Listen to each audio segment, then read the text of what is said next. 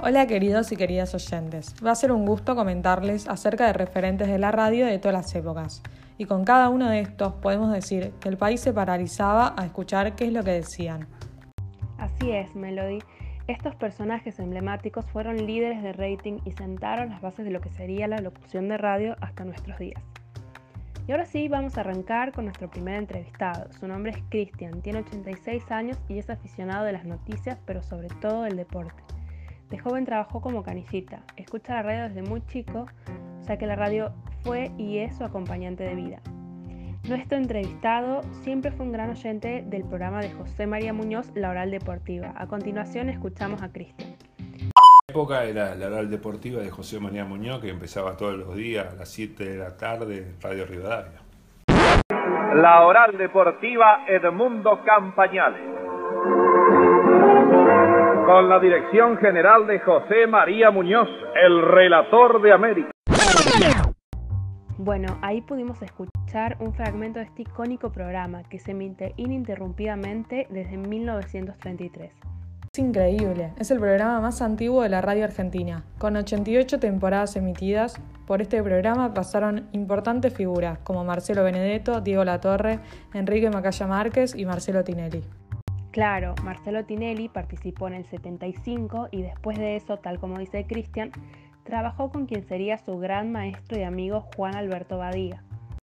Tinelli empezó en la radio con el programa de de José María Muñoz, era un periodista del montón, ah. y después eh, Badía lo, convoca en su programa, de haber tenido también, ha estado en Rivadavia, y como todos los, todos los programas tenían un periodista deportivo que hacía un comentario deportivo, Tinelli empezó con, con Badía, y ahí empezó el contacto, y ahí empezó Tinelli. Después ahí empezó a relatar fútbol un par de partidas de fútbol por televisión y después apareció lo que las oportunidades que tuvo y aprovechó. Claro. Me dice, hay un pibe ahí, qué sé yo, y ¿te acordás de nuestro encuentro en la puerta de la radio? Sí, vos no me conocías. No. ¿Quién es? Marcelo Tinelli. ¿no? Señor, me dijiste. Sí, sí. Eh, pero fue muy lindo, muy lindo porque... Año 80 y... ¿80? 81. Fines, del, Fines del 80. Sí. Fines del 80 y ya a principios del Y nos divertimos en Piera Libre, la pasamos bien. 10 años han pasado. 11 años, 12 casi. Y después Badía y compañía. ¿Te acordamos? Te dije, Marce, vamos a, a Badía y compañía. Me dijiste, un momentito, ¿eh? Yo, periodista deportivo, no me hagan hacer... solamente la radio, televisión no. En este fragmento se nota cómo tenía una relación de confianza. Sí, Marcelo se mostró muy afectado cuando Badía falleció en 2012. Él va a quedar en la memoria de todos nosotros como el gran locutor que fue y hoy en día podemos ver cómo muchos locutores actuales siguieron su ejemplo en cuanto a estilo. Y así como fue pionero Badía, entre las mujeres de la radio fue pionera Paloma Blackie Efron, quien hizo más que cualquier otra mujer de su época. Cantante de jazz y gospel, periodista, locutora y productora en una época donde la participación de las mujeres en los medios era casi nula. A continuación tenemos otra invitada muy especial. Melody, por favor, contanos un poco sobre ella. Ella es Francisca, tiene 86 años, es hija de madre española. Su papá falleció antes de que ella naciera, por lo que creció en un hogar para mujeres viudas y sus hijos. Trabajó en una agencia de publicidad en Capital Federal desde los 17 años, hasta que se casó y se mudó a Verónica.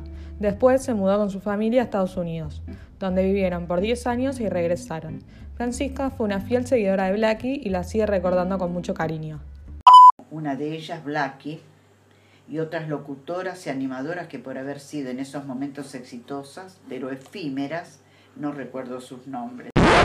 Blackie fue la importadora de la cultura popular, de la cultura de los medios, de la cultura de la música y del entretenimiento. Mi padre pone el grito en el cielo. ¿Qué es eso de que ha empezado a trabajar? Y yo le respondo, una mujer no puede ser independiente mentalmente si no lo es económicamente. Hoy en día la seguimos recordando, incluso desde junio del 97 hay una plazoleta en Buenos Aires que lleva su nombre.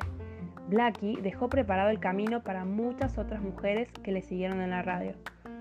Y así como Blackie, Nini Marshall también estuvo entre las primeras mujeres referentes de la radio nacional. Ella fue actriz, guionista y comediante, que interpretaba distintos personajes cómicos. Uno de sus personajes más populares fue Cándida, una empleada doméstica inspirada en una mujer de origen español. Esta comedia la interpretaba junto a Juan Carlos Torri y se emitía en Radio El Mundo.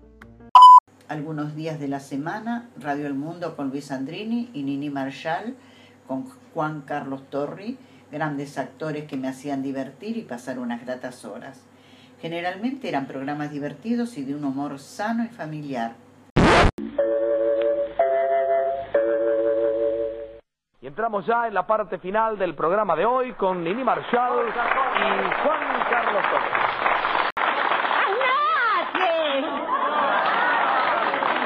¿Cómo le va, Catita? Ay, tengo un cansancio en los pies que le juro que camino de memoria. Bueno, con esto nos despedimos, esperamos que les haya gustado. Fue un placer para nosotros hacerlo, gracias por estar del otro lado y los esperamos en nuestra próxima edición.